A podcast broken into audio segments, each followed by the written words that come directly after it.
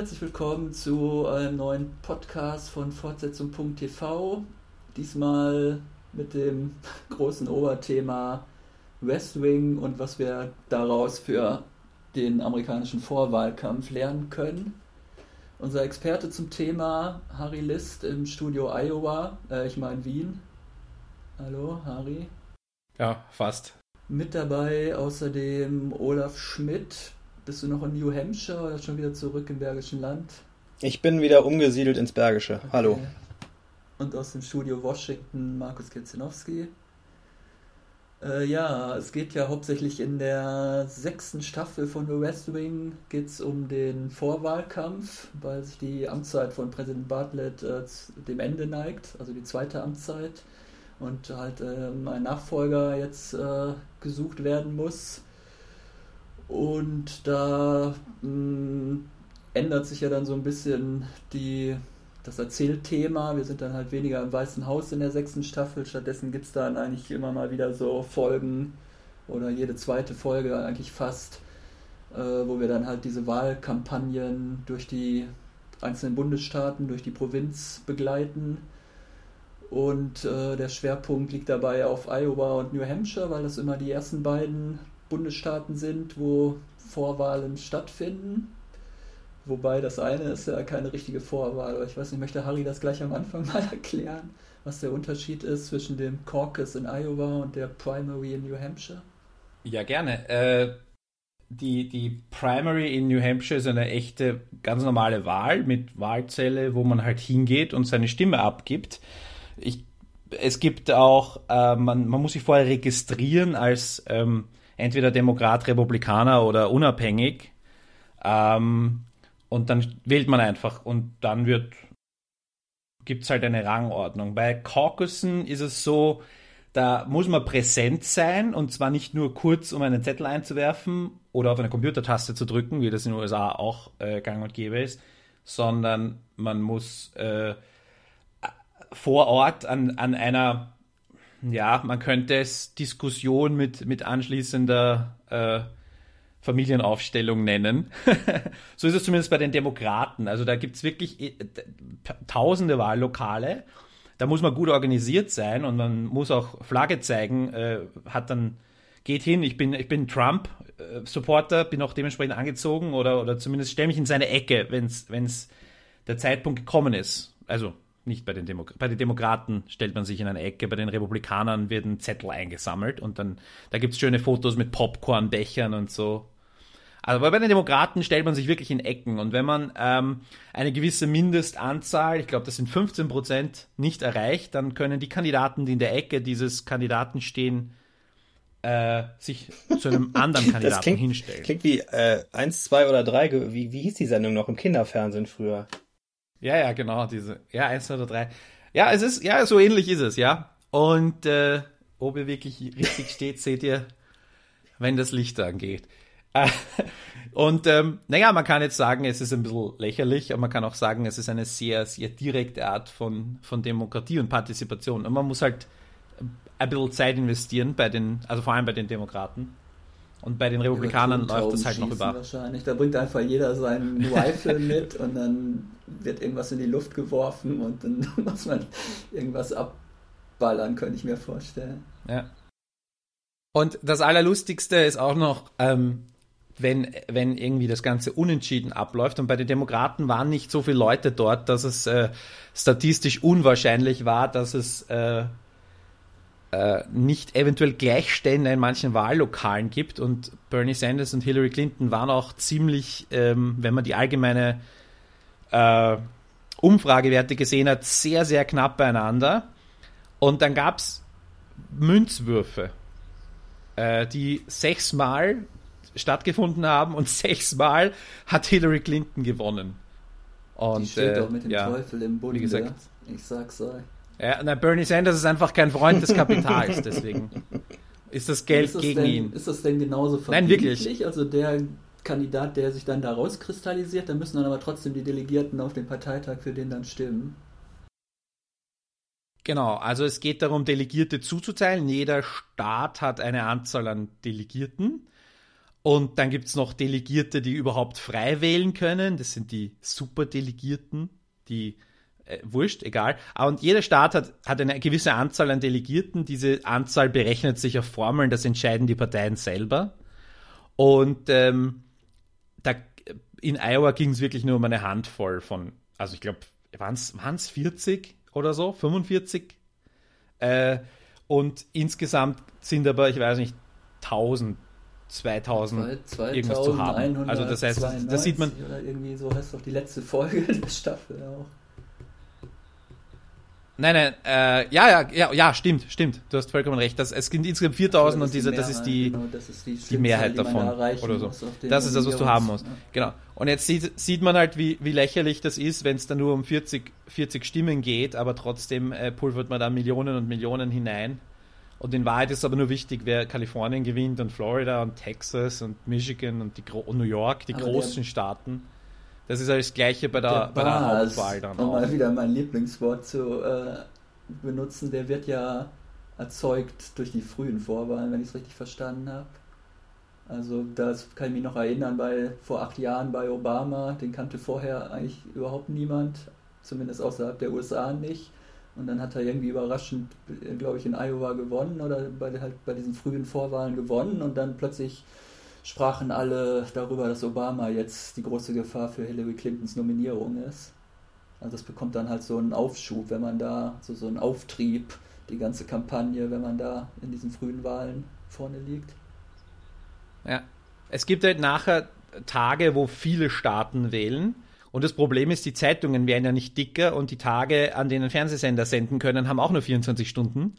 Das heißt, wenn du nur über einen Staat berichten kannst, egal wie klein er ist, dann äh, hat das genauso viel Wert, wie wenn du in, in, äh, an einem Tag in 20 verschiedenen Staaten äh, gut abschneidest und über dich berichtet wird. Also das, und deswegen sind diese zwei kleinen Staaten, Iowa und New Hampshire, so wichtig.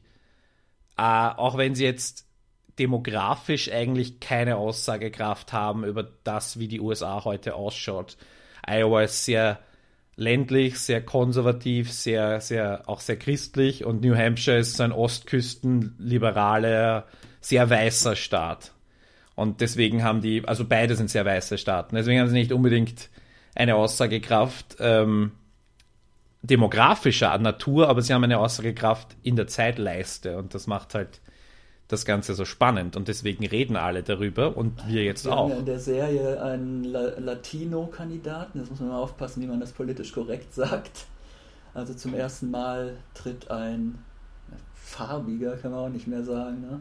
In der Serie wird immer, er sagt selber immer, er will kein Brown Candidate sein. Das finde ich auch, das kann man auf Deutsch auf keinen Fall sagen. Also das ist halt das erste Mal äh, in dieser fiktiven Serie, dass halt ein nicht weißer Kandidat äh, ja, antritt oder will halt ja, chancenreich ist er ja am Anfang noch nicht, weil er eigentlich so ein totaler Außenseiter ist, den keiner kennt. Mhm. Und äh, er sagt ja dann auch mal irgendwie, er findet das eigentlich nicht fair, dass New Hampshire, äh, dass das so eine Bedeutung hat, diese frühe Vorwahl in New Hampshire, weil da gibt es halt überhaupt keinen ethnischen Mix in der Bevölkerung. Ähm, und das wäre halt überhaupt nicht repräsentativ für, den, für, die, für den, das Gesamtland halt. Ja, es ist auch eine richtig witzige Szene, finde ich, wo er äh, seinen Wahlkampf quasi eröffnet und er, er friert sich den Arsch ab äh, und, und hilft irgendeinem, seine erste Tätigkeit ist, er hilft einem Mann irgendwie seinen Sperrmüll wegzuräumen und somit beginnt er seine Kampagne. Ich glaube, da findet dieses, da findet dieses Town Hall oder es soll ja so eine Art Town Hall Meeting und das ist dann aber halt gar nicht in irgendeiner Stadthalle, sondern irgendwie im, in, im örtlichen Müllablade, also irgendwie Müll, äh, wie nennt man das denn? Müllplatz halt dann in so einem Gebäude da, wo er dann auch erstmal denkt, was soll das denn hier bitte? Ja. Aber das, ich finde es halt interessant, dass man der, der mächtigste Job der Welt muss so beginnen. Das ist eine sehr, äh, eine sehr demütige Art, finde ich. Äh, ein bisschen romantisch natürlich auch, aber äh, man muss das tun. Und ich finde, man sollte sich einen, einen so wichtigen Job auch irgendwie erarbeiten und verdienen und man sollte den Leuten tatsächlich zumindest das Gefühl geben, ihnen zuzuhören und für sie da zu sein und äh, das ist, ich, ich finde das eine, eine symbolisch irrsinnig toll. Wenn ich mir heute anschaue, also unsere Politiker hier, die wachsen auf in Parteilandschaften und ich habe noch niemals äh, oder ich habe nicht das Gefühl, irgendwann, mal irgendwie einem Bundeskanzler mal begegnet zu sein außerhalb seiner Parteiblase, bei seinen Parteiveranstaltungen. Ja. Also dir wäre es lieber, wenn dir ständig äh, Politiker in der Fußgängerzone auflauern würden und äh, du müsstest ihre Hände schütteln. Ne? Nein, ich, ich weiß nicht, was mir lieber wäre. Ich sage nur, ich habe eine gewisse. Äh, ich ich, ich, ich, ich sehe das, das so romantisch. Befremdlich. Ich habe mich halt auch immer gefragt, dann. Ähm, dann kommt er da, also er hat dann so fünf, sechs Termine wahrscheinlich am Tag oder zehn, die ihm sein, sein Wahlkampfmanager da, ja. Josh Lyman, äh, organisiert hat. Und dann kommt er da immer irgendwo hin und dann ist das aber nicht so, wie man sich deutschen Wahlkampf vorstellt, was dann ja meistens auf irgendwelchen Marktplätzen ist, wo dann prinzipiell jeder hinkommen kann und dann vielleicht ein paar hundert Leute da stehen. Äh, sondern das ist, findet dann wirklich teilweise in so privaten Häusern statt, wo dann einfach äh, der, der Gastgeber hat dann noch irgendwie ein paar Nachbarn eingeladen und dann stehen da halt fünf bis zehn Leute im Wohnzimmer und es werden Schnittchen gereicht und dann kommt der Spitzen, also oder dieser Kandidat fürs höchste Amt im Staat kommt dann da rein und mit seinen Begleitern und hält dann irgendwie spontan so eine Rede oder erzählt dann irgendwie was, was er jetzt so vom, vom Bild, wie er das Bildungssystem reformieren will. Also ja, so eine in Deutschland völlig unvorstellbar, dass so jetzt ein Bundeskanzlerkandidat da irgendwie vor fünf Leuten äh, auftritt. Aber da gab es zum Beispiel diese, ähm, der, der George sagt das irgendwo zwischendurch, das sind, äh, da gibt es irgendein Haus und das sind irgendwie Top-Activists oder ja, so. Ja die, hm. das sind die Leute, die man ja überzeugen muss. Das seit 30 Jahren, obwohl so alt sahen die noch gar nicht aus, äh, irgendwie immer äh, Wahlkampf für alle demokratischen Kandidaten da in dem Land, also in dem County oder was das dann ist äh, gemacht haben und deswegen muss man die dann als Kandidat immer als, äh, überzeugen, weil die dann praktisch so Multipl Multiplikatoren sind, die dann halt äh, sich total engagieren, um den Kandidaten dann bekannt zu machen. Aber auf der anderen Seite, und da haben wir einen Artikel dafür, wo wir das, wo das schön erklärt ist, auch, wenn du als Texaner nach New Hampshire kommst, als Senator, junger Senator, du hast, dich kennt keiner in New Hampshire äh, und, und du bewirbst dich jetzt plötzlich um das Amt des Präsidenten, dann und du hast kein Geld, weil ich meine, du siehst, wie die Kampagne beieinander ist, die äh, er fliegt sicher das Flugzeug selber. das ist ja auch herrlich. Nein, aber, aber die haben einfach kein Geld, sie haben noch keine Spender, sie haben noch keine Organisation. Und alles, was sie, was sie haben können, nehmen sie. Und äh, irgendwie der, der Startschuss für ihre Kampagne ist ja dann in dem Moment, wo die Bartlett Tochter 1 irgendwie 2000 Dollar spendet und äh, das, das, das Geld ist gar nicht so wichtig, sondern mehr, dass der Name Bartlett draufsteht und plötzlich dieser Bundesstaat, der wo der Name Bartlett jeder kennt. Den Staat gegründet hat angeblich. ja, genau, in der, in der Geschichte von der West Wing.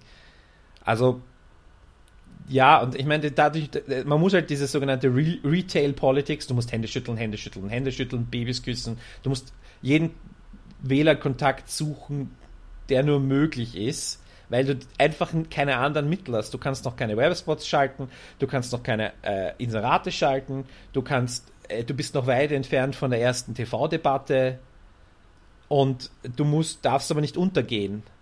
Und dein eigenes Geld zu investieren ist halt auch eine schlechte Idee.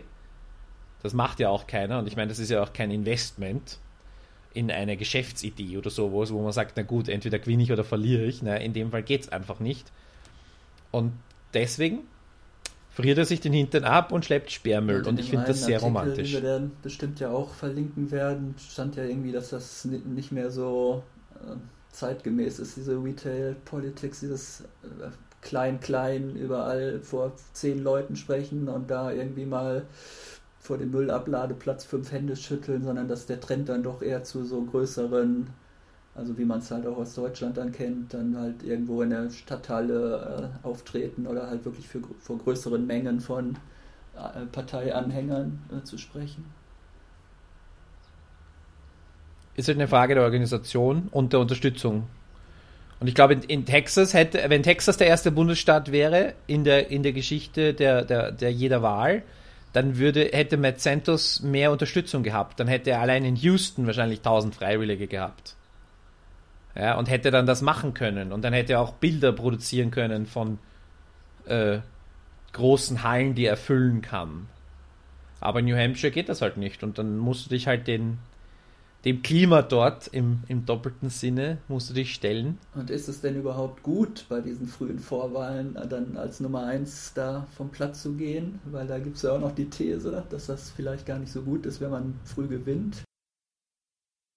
Da haben wir ja auch eine Szene aus der Serie, wo sie eben, in der zweiten Staffel ist das allerdings in einer Rückblende auf die Kampagne von Bartlett.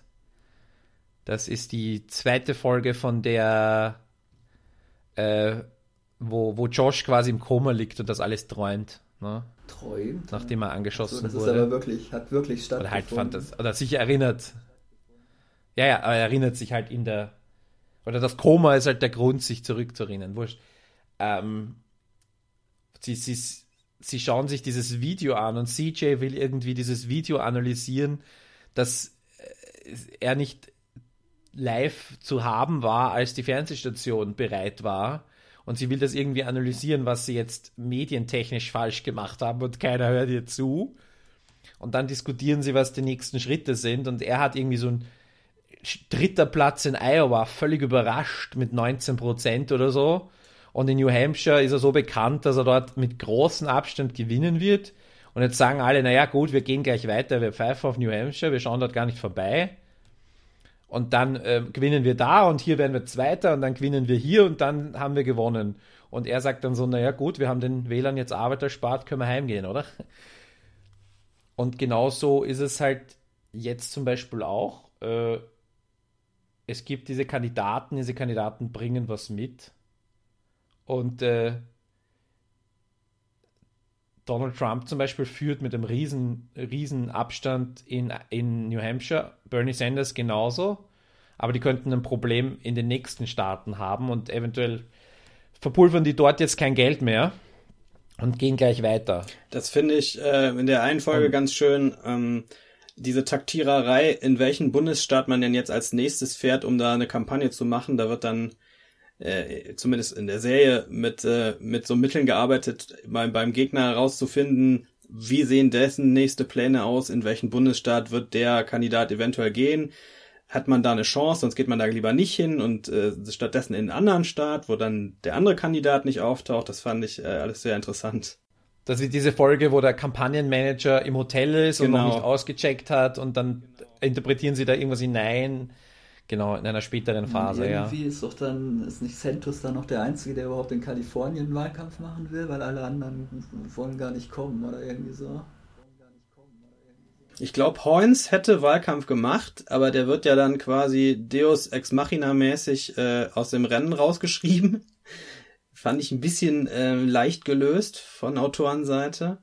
Da, aber das passiert ja wirklich oft genug in der Politik. Da wird ihm ein, ähm, ein Belästigungsskandal an den Hals geworfen und schon ist er raus.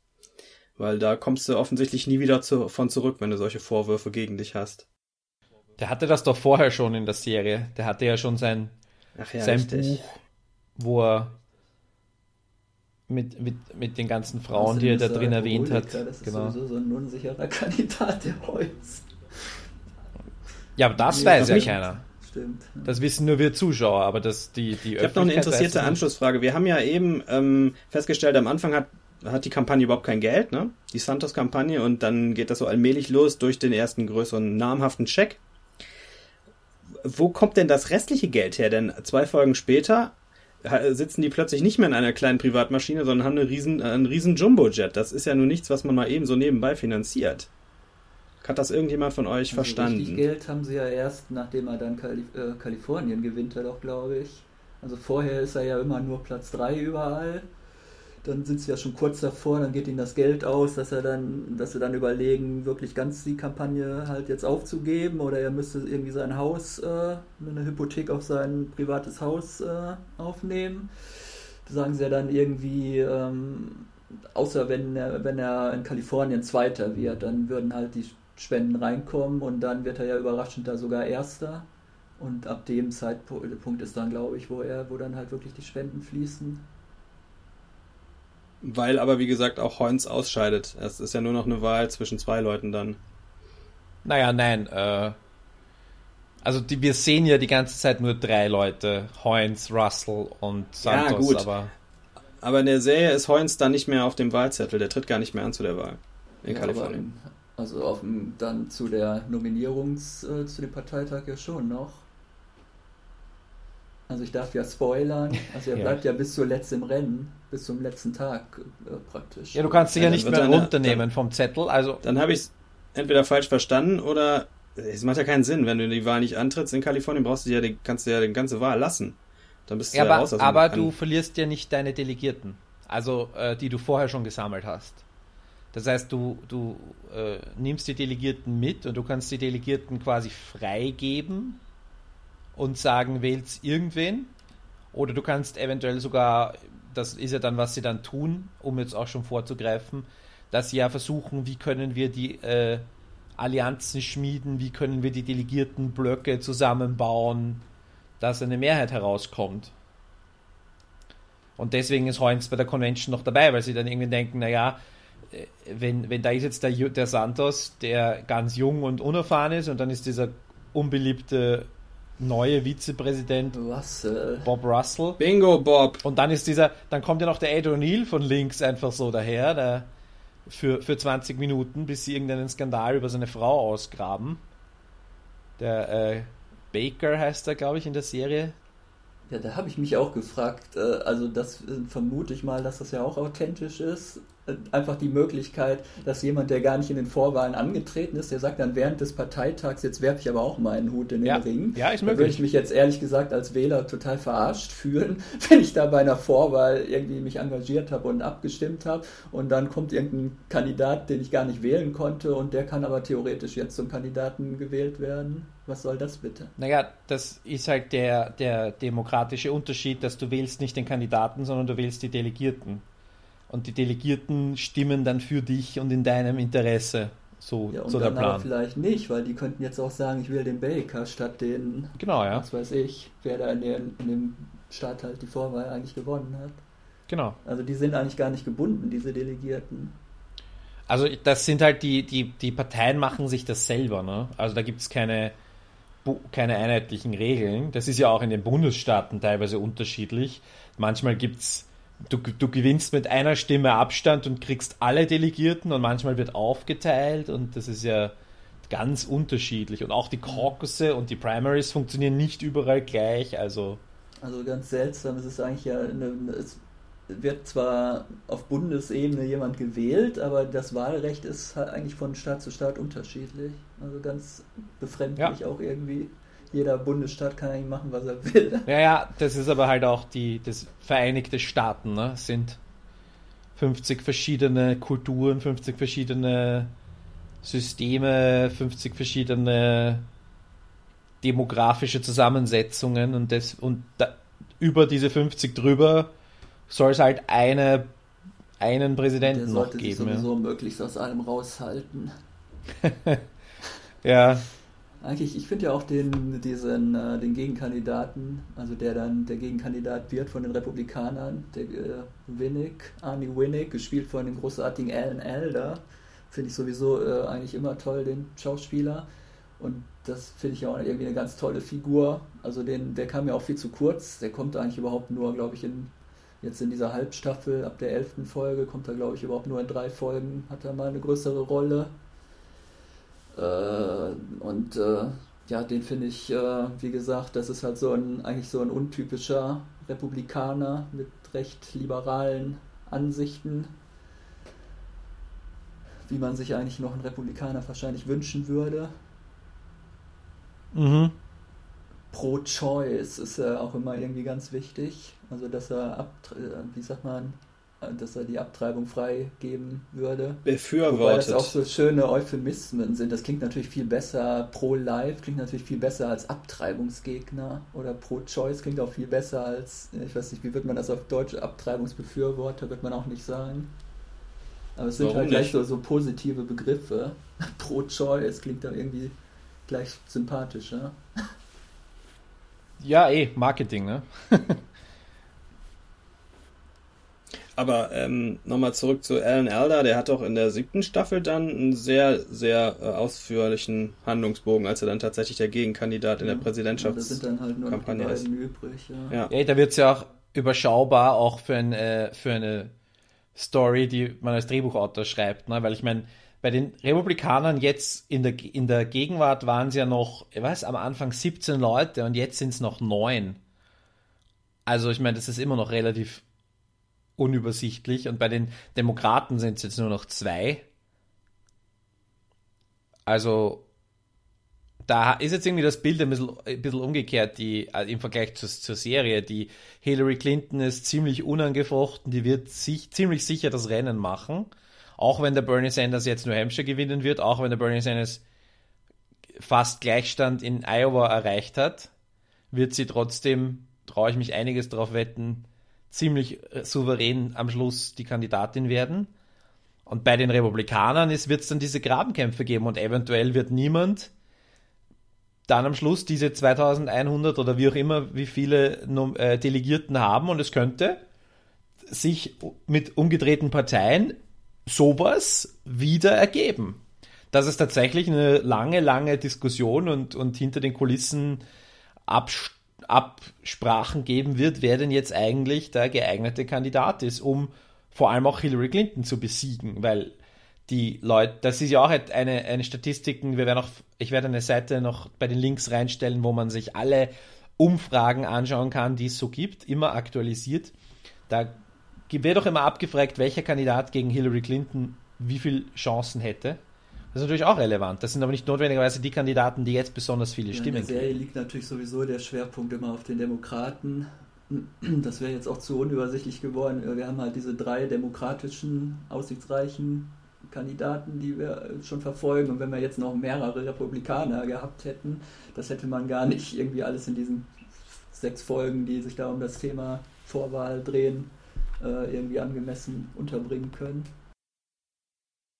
An der Stelle würde ich direkt mal kritisch einhaken, dass ich das sowieso nicht so richtig gut gelöst finde, ähm, wenn man das so darstellen möchte, dass diverse Kandidaten halt in den Primaries miteinander konkurrieren, dann muss man denen, finde ich, auch gleiche Anteile geben. Aber eigentlich ist die Santos-Kampagne in der Serie ja sehr im Vordergrund und die anderen beiden, die ja, laufen so ein bisschen mit. Russell halt dann noch zwei Ex-Staff-Mitglieder aus dem West Wing ja in seinem Wahlkampfteam, den Will Bailey und die Donna Moss.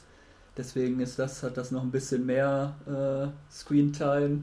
Und der Heunz, der läuft so unter ferner Liefen, ich weiß gar nicht, der kam, glaube ich, überhaupt nur ein, zweimal, tauchte der mal kurz auf irgendwie. Er hat in dieser Corn Grower-Folge in äh, Iowa, wo ja aus drei, nee, da war er auch gar nicht drin. Wo war er denn? Einmal kam er kurz irgendwo. Ja, Na, wobei die Hauptfigur des Ganzen ist ja eindeutig eher Josh, ne? Und Heinz hat eine Beziehung zu Josh, weil Josh halt früher sein Kampagnenleiter mal war, bevor er zu Bartlett gewechselt hat. Und der Vice President wollte ja auch den Josh äh, einstellen, das glaube ich. Die haben ihn ja auch versucht, auf seine Seite zu ziehen. Und er ist ja so von, er hat ja von, von Leo so dieses Find Your Guy, diese Mission bekommen, die es zu erfüllen galt. Also Josh Lyman ist ja quasi die Hauptfigur eigentlich, in, vor allem in den letzten zwei Staffeln, wenn man so will. Äh, auch wenn das, also Jetzt vom, vom Storytelling her, oder? Er ist die Hauptfigur. Ja, mir ist das auch ja. aufgefallen, dass er ist eigentlich auch der Einzige, der in jeder Folge fast, also er kommt sowohl in den Folgen, die dann wieder im West Wing spielen, ist er dann auch irgendwie mhm, immer dann noch, genau. kommt er dann noch vorbei und in den Wahlkampffolgen ist er sowieso eigentlich, hat er die meiste Screentime eigentlich. Also er hat ja wesentlich mehr Screentime als Martin Sheen jetzt zum Beispiel in der sechsten Staffel. Das stimmt, ja, das stimmt.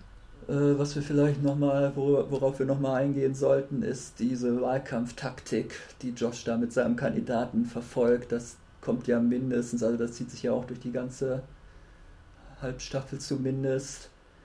Ich hatte auch den Eindruck, das gleiche, das gleiche Dilemma wurde mir in zwei Folgen eigentlich nochmal, also in der, in der 11. und in der 13. In der 13. wurde das dann nochmal von vorne aufgerollt, was ich eigentlich in der 11. schon verstanden hatte.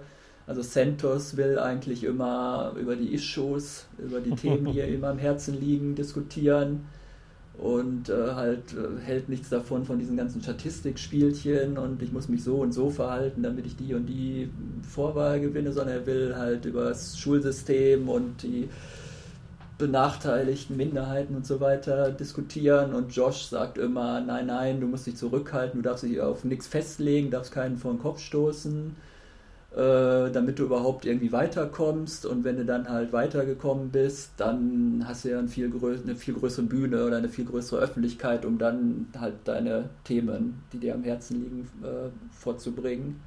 Und das ist halt dieser Widerspruch, ja, Taktik gegen Idealismus, nenne ich es mal. Und das wird halt immer wieder durchdekliniert. Mm. Aber ich meine, die, die, es ist ja auch immer, es ist eine völlig logische, ein völlig logischer Konflikt. Du bist nicht der Einzige. Es gibt irrsinnig viele Leute, mit denen du um die Aufmerksamkeit ringst. Ähm, es, äh, willst du dich besonders abheben? Und wenn ja, hast du das richtige Thema, um dich besonders abzuheben? Oder versuchst du einfach nur nicht unterzugehen und bleibst äh, ja, bleibst irgendwie im Mainstream dabei. Und da ist, glaube ich, halt da, glaube ich, sterben und, und gewinnen Kampagnen, dass sie hier die richtigen Dinge tun zur richtigen Zeit. Und es gibt wahrscheinlich keine Formel dafür. Und das sind die Dinge, wo man dann die erfahrenen Leute braucht. Wann halte ich mich an die allgemeinen Themen? Wann setze ich meine eigenen Themen? Welche eigenen Themen setze ich? Es bringt ja jeder Kandidat was Eigenes mit. Jeder Kandidat hat seine, äh, seine Spezial, seine Fachgebiete. Und nicht jeder Kandidat ist überall gleich gut, aber das Amt verlangt, dass du überall gleich gut bist und du musst halt nach irgendwelchen Regeln spielen. Und wenn du in Iowa antrittst, Iowa ist ein Landwirtschaftsstaat. Punkt. Dass Landwirtschaft eine Rolle spielt, auch wenn du mit Landwirtschaft überhaupt nichts zu tun hast, das ist halt leider so. Und dass du dann immer auf dieser Jahresversammlung der Corn Growers diesen Kotau vor der Ethanolindustrie da leisten musst, wenn du überhaupt eine Chance haben willst, diese Vorwahl zu gewinnen. Auch wenn du selber meinst, das ist Schwachsinn, äh, Getreide zu äh, Treibstoff zu verarbeiten. ist ja lustig, sie widmen dem eine ganze Folge. Also das ist eine, ich finde, ja, das, das ist, so eine der besten Folgen. wie die Schweinezuchtfolge in Borden, wo wir viel über die dänische Schweinezuchtindustrie gelernt haben. Ist das hier, lernen wir hier sehr viel über die äh, Iowara äh, Ethanolindustrie. Ja. Und angeblich gab es halt früher die, den Spruch, wenn du, wenn du gegen Ethanol bist, brauchst du in Iowa gar nicht, gar nicht auftauchen. Und wenn du in Iowa nicht mindestens in den vorderen Plätzen landest, dann brauchst du gar nicht weitermachen. Und da gibt es auch wirklich welche, also jetzt im wahren Leben, Kandidaten, die wirklich da gar nicht auftauchen, weil sie nämlich gegen Ethan oder gegen diese, ja, was sind das, äh, Subsidiaries, also Förderungen. Ja, es sind zwei Dinge. Das eine sind äh, Landwirtschaftsförderungen, die sind aber, glaube ich, nicht mehr aktuell. Und das zweite ist so eine, eine äh, nationweite Verpflichtung, einen gewissen Ethanol äh, oder, oder äh, äh, Bio-Treibstoffanteil in jedem Liter Benzin drin zu haben. Und dieser Bio-Anteil kommt aus Iowa, aus Mais, von dort. Und das ist halt äh, diese, diese, das ist jetzt das Neue. Man will also quasi diese, da, da werden alle plötzlich zu Umweltschützern und sagen, oh, wir müssen da 10% oder sind das, man muss das ausbauen. Wir haben da auch einen guten Artikel dazu, den wir verlinken werden von vor einem Jahr, wo das alles schön zusammengefasst ist. Und da gibt es halt wirklich halt die Kandidaten, die gegen diese äh, Regel sind, dass das staatlich festgeschrieben wird, die, die kommen dann halt gar nicht erst, die machen gar nicht erst vor Wahlkampf in Und das ist halt interessant, weil, also. weil die Republikaner sind eigentlich die Partei, die sagt, der Markt regelt das und der Staat soll sich nicht einmischen. Aber in Iowa will, dass sich der Staat in diesem einen Ding einmischt und der Staat ist aber super, äh, oder nicht super, aber er ist sehr weiß geprägt und er ist sehr äh, evangelikal geprägt, oder war es früher auf jeden Fall. Und das sind halt wieder auch Zielgruppen der Republikaner. Jetzt haben sie irgendwie das Problem, sie müssen zu, an ihre demografische Zielgruppe appellieren, Landwirte, Weiße und Evangelikale, und sie müssen aber entgegen ihren wirtschaftsliberalen Überzeugungen argumentieren. Ähm, und das ist halt dieser Ethanol Pledge und für die Demokraten ist das ja noch viel schwieriger, weil Iowa sowieso eher ein republikanischer Staat ist. Das heißt, und wie gesagt, es geht halt um relativ wenig, aber aber jetzt ist es nicht mehr so. Ted Cruz ist Erster geworden in Iowa. Ted Cruz hat gesagt, no. Und es gibt ein paar andere, die. Donald Trump hat bei dieser Veranstaltung sich klar dazu geäußert. Das war erst vor zwei Wochen oder so. Also der hat diesen Ethanol Pledge. live geguckt, wurde das auch irgendwo live übertragen? Nein, das habe ich nicht live Corn Meeting. Ich schaue viel Unsinn, aber das nicht. Nein, ich habe es nur gelesen. Donald Trump, Carly Fiorina von den Wichtigen, die zwei haben das gemacht. Und die anderen eigentlich alle nicht und äh, oder haben sich ein bisschen vage gehalten. Jeb Bush vor allem hat sich. Also es ist nicht mehr so relevant, aber es ist eine ganz interessante eine ganz interessante Dynamik und es ist halt nur so ein Beispiel. Es gibt wahrscheinlich in anderen Staaten andere Branchen, die man ja nicht äh, oder demografische Gruppen, Ja, ja, diese Lehrergewerkschaft in Pennsylvania war es, glaube ich. Ich fand das in der, in, diese, in der Serie, in dieser Folge dann sehr schön gemacht, dass dann die, die beiden Demokraten, also ich glaube, Russell ist sowieso, der, der ist ja eh so ein Fähnchen im Wind, der sa- der sagt, ich habe halt kein Problem, klar, Ethanol ist super. Und Santos wa- weigert sich ja eigentlich oder will sich weigern, bis kurz bevor er schon auf die Bühne geht, sagt er immer wieder, ich werde hier nicht eine politische Position vertreten, die meiner Überzeugung widerspricht. Das ist, äh, ist Schwachsinn, Lebensmittel zu Brennstoff zu verbrennen. Aber dann lässt er sich halt doch irgendwie von diesem taktischen Spielchen überzeugen und macht dann halt sozusagen diesen Kotau vor der Industrie da und sagt halt, ja, Ethanol ist wichtig für unser Land, bla bla bla.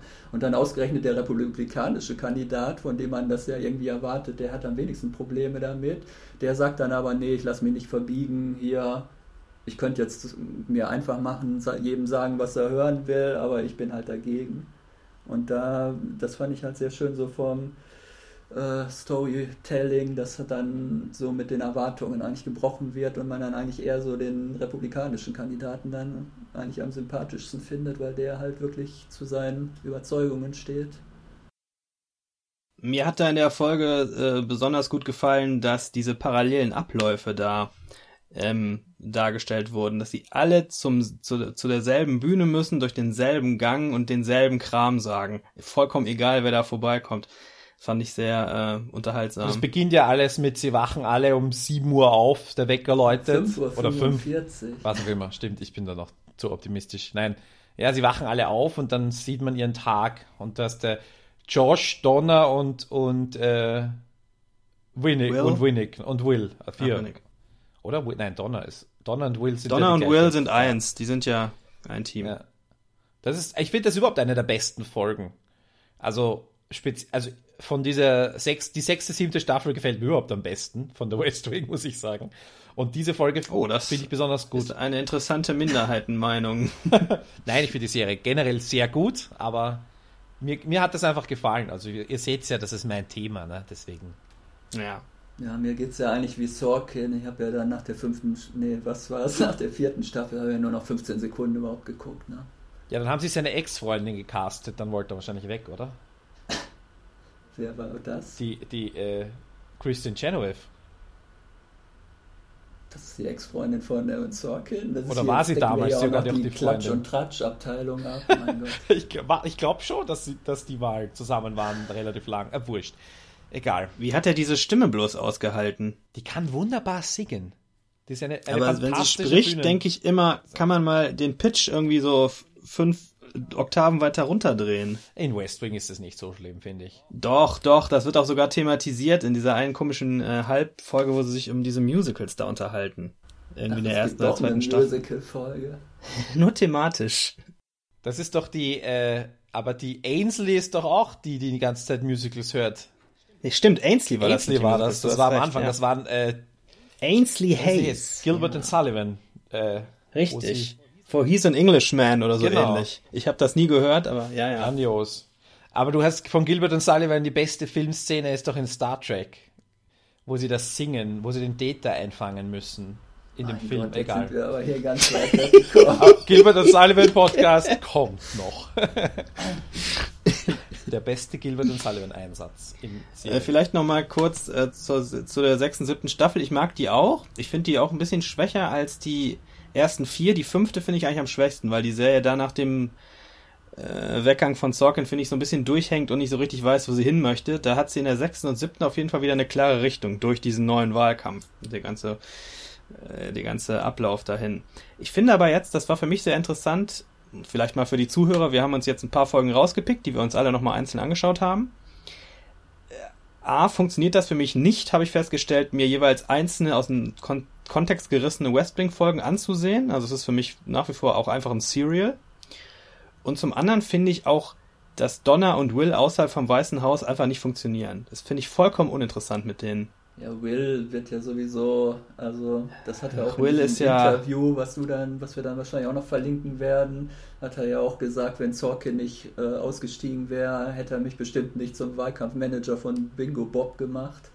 Also der wird ja eigentlich schon in dem Moment, wo er dann da von der äh, Kommunikationsabteilung zum Stabschef des Vizepräsidenten wechselt, wird er eigentlich total unsympathisch, weil er immer nur noch so total duckmäuserisch vor dem, immer irgendwie, er fängt ja jeden zweiten Satz an mit The VP and I think. So, er, also er hat irgendwie überhaupt keine eigene Meinung mehr, er spricht irgendwie immer nur noch, der Vizepräsident denkt und so. Er ist ja nur noch irgendwie so stellvertretender, Stellvertreter des Vizepräsidenten. Naja, oder er ist derjenige, der denkt und er muss es so formulieren.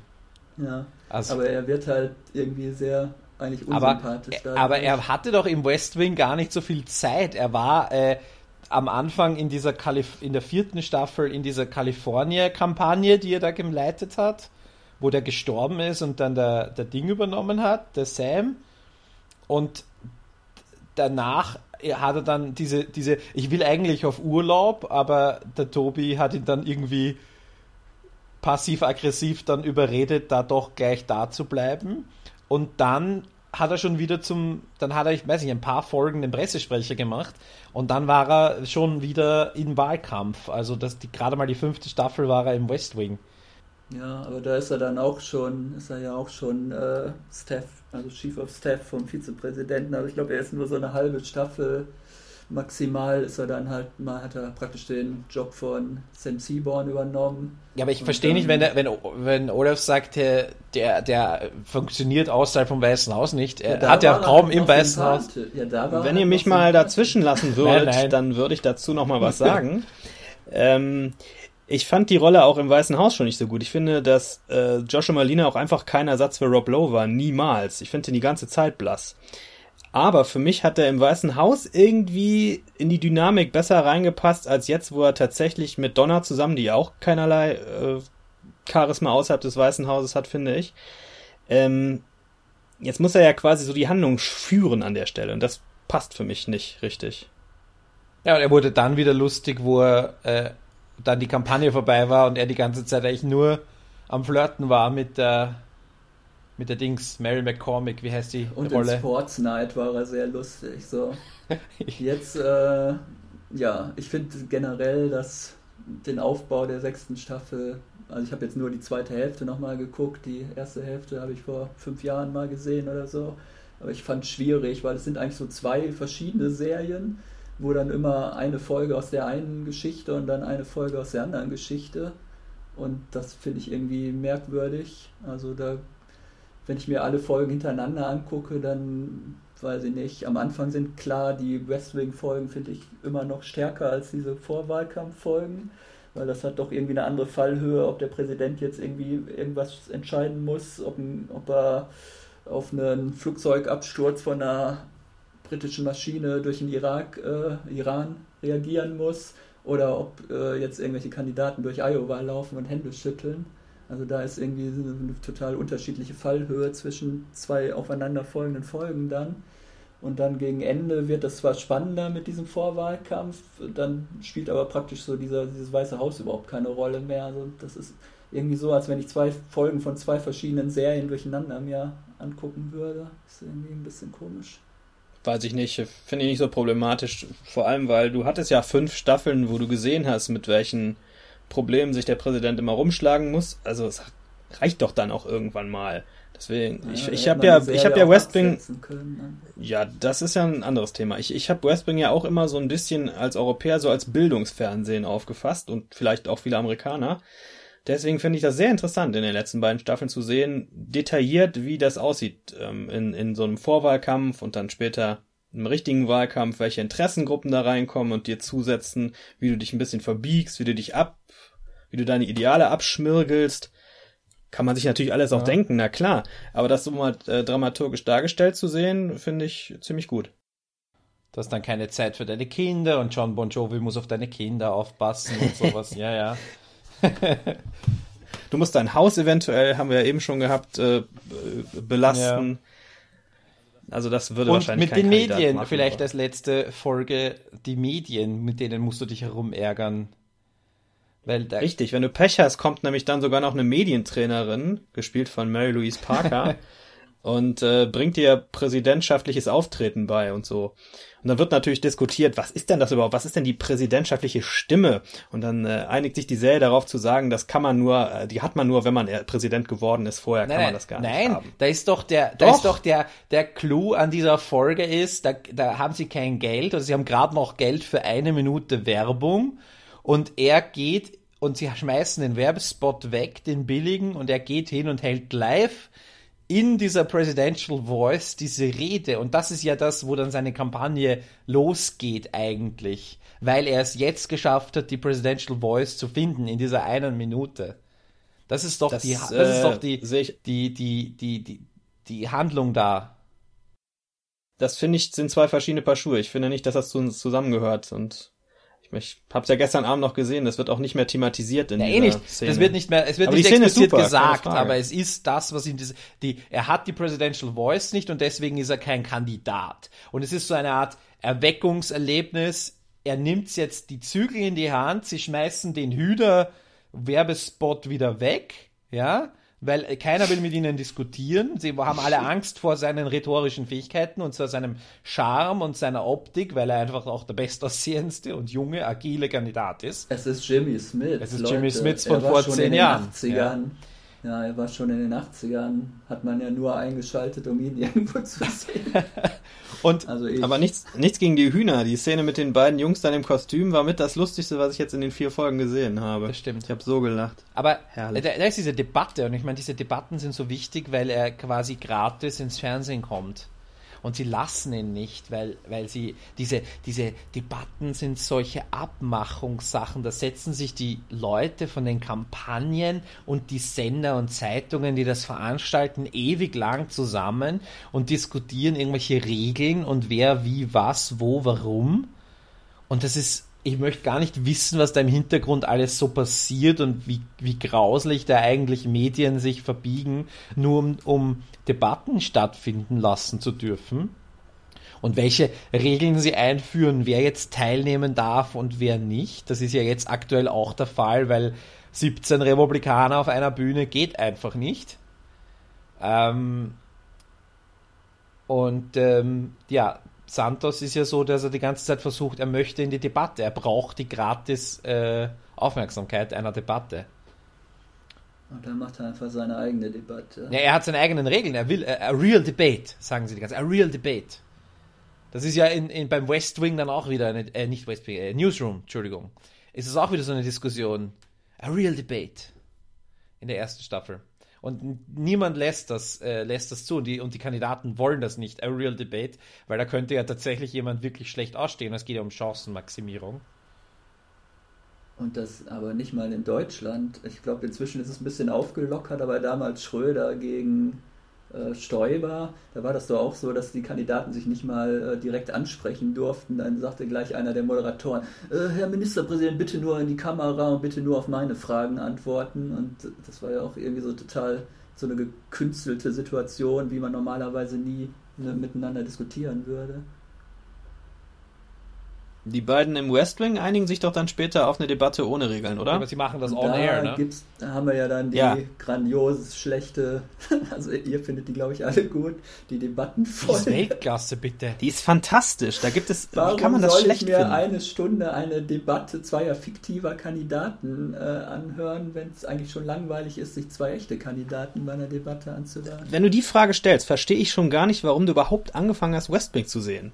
Denn das ist ja der Kern von Politik, dass man sich über Diskussionen austauscht. Aber sonst gibt es halt noch sowas wie eine Handlung, ne? Du willst immer äh, Militärkonflikte in, Nein, ich wie hieß das. Äquatorial Kundu und Ich so. möchte eine Handlung sehen und nicht zwei fiktive, also zwei Schauspieler, die zwei Kandidaten darstellen und irgendwelche Argumente 45 Naja, Minuten lang also- vortragen. Aber die Debatte hatte auch eine Dramaturgie. Die ist ja nicht So. gleichbleibend flach oder so. Dann muss ich sie mir vielleicht Ja, nochmal angucken. ne, und ich meine, ich muss Markus insofern ein bisschen recht geben, dass die Debatte ja keinen der beiden Kandidaten irgendwie abstürzen oder aufsteigen lässt. Also es geht eigentlich mit einem glatten Unentschieden hinaus. Und das Einzige, was von der Debatte nachher noch Relevanz hat, ist der Saga von, von Winnig über Atomenergie. Also Ja, das ist schon das richtig. ist, also in, insofern ist die Debatte tatsächlich, man kann sie auslassen. Dass, äh, also wenn man, wenn man tatsächlich äh, komplett mit diesem Format einer Debatte nicht umgehen kann, aber es sind halt zwei plus ein Moderator, drei großartige Schauspieler, die hier miteinander interagieren. Und ich meine, das ist halt so ein schönes, es ist ein Bühnenstück. Und es ist, es, es, es, es passen die Sätze, die sie sagen, die sind nicht, erf- also die sind zwar erfunden, aber sie sind, sie sind nicht ohne Realitätsbezug. Es ist die Dynamik, es ist, es ist grandios und das mit diese beiden Ausnahmeschauspieler miteinander äh, hat man selten gesehen und das äh, ha- habe ich einfach nur zugeschaut und gedacht, wow, ja, welche, welche beiden Ausnahmen? ja, Alan Alda und? Jimmy Smith. Jimmy Smith ist doch kein Ausnahmeschauspieler. Ich finde Doch, ich schon. muss auch sagen, dass der mir hier sehr gut gefallen hat in der Serie. Also, Gut, da der bin ist ich- auch in LA Law schon fantastisch gewesen. Auch in Sons of Energy, finde den sehr solide, aber herausragend finde ich ihn wirklich nicht. Star Wars. naja, gut, da war nicht so. Geht das wieder los? Das ist doch diese, diese Filme, die nicht mehr existieren. Diese, Also, ja. Nochmal zu der Debatte. Ich finde das fantastisch, dass eine Serie wie West Wing so ein, äh, so ein ähm, Experiment einfach wagt, mal so eine Live-Folge zu senden. Äh, finde ich super. Sowas, sowas, sowas würde ich mir heute im, äh, im Network-Fernsehen mal wünschen, dass die irgendwann sich nochmal irgendwas trauen würden, was ein bisschen von dem Einheitsbrei weggeht. Moment, war das live? Die war live. Die Folge war live im Fernsehen. Genau wie damals die Live-Folge von Emergency Room. Die haben sie allerdings zweimal tatsächlich gespielt. Einmal für die Ostküste und einmal für die Westküste zu zwei verschiedenen Zeiten. Deswegen, führt jetzt vielleicht ein bisschen vom Thema weg, gibt es auch kleine Unterschiede dann. Das ist sehr Ich- schön ich- zu sehen. Ich habe beide Ich Fassungen gesehen. wusste, ich wusste das nicht, dass die live war. Dass die auch live, also das wusste ich aber nicht. Was ich live gesehen habe, wo ich mir erinnern kann, dass auch eine Western der Ostküsten-Version gab, war von 30 Rock. Da gab's, und da, da haben sie in der einen Folge, da gab es sogar eine Szene mit zwei verschiedenen Leuten, weil irgendwer keine Zeit hatte. Paul McCartney ist nur einmal aufgetreten und nicht zweimal in einer Gastrolle oder so. Das war ein bisschen merkwürdig. Diese Live-Sendungen sind aber halt schöne Shows meistens, ja. Ja, finde ich auch. Ich finde das immer sehr zu begrüßen, wenn sowas mal probiert wird. Es gibt doch eine ganze Live-Staffel jetzt von, ist es Unda- Undateable oder wie heißt diese Sitcom? Ist, die machen doch die ganze Staffel jetzt live, weil es vorher schon keiner geguckt hat. Muss man sich mal, das muss man sich ja mal trauen. Ja. Das finde ich respektabel. Und natürlich die Lindenstraße. Da hat man aber dann eher gemerkt, dass die Schauspieler auch nicht so gut sind. Das, wie gesagt, ich äh, schaue gerne Politikdebatten, auch aus den USA. Ich finde, das ist auch eine hervorragende Show immer. Unterhält mich immer grandios. Ich glaube, ich werde die re letzte republikanische Debatte auch verlinken hier. Dann zweieinhalb Stunden könnt ihr euch das mal anschauen. Wer Zeit und Lust hat. Ja, viel Spaß damit. paar Chips dabei. Sehr schön.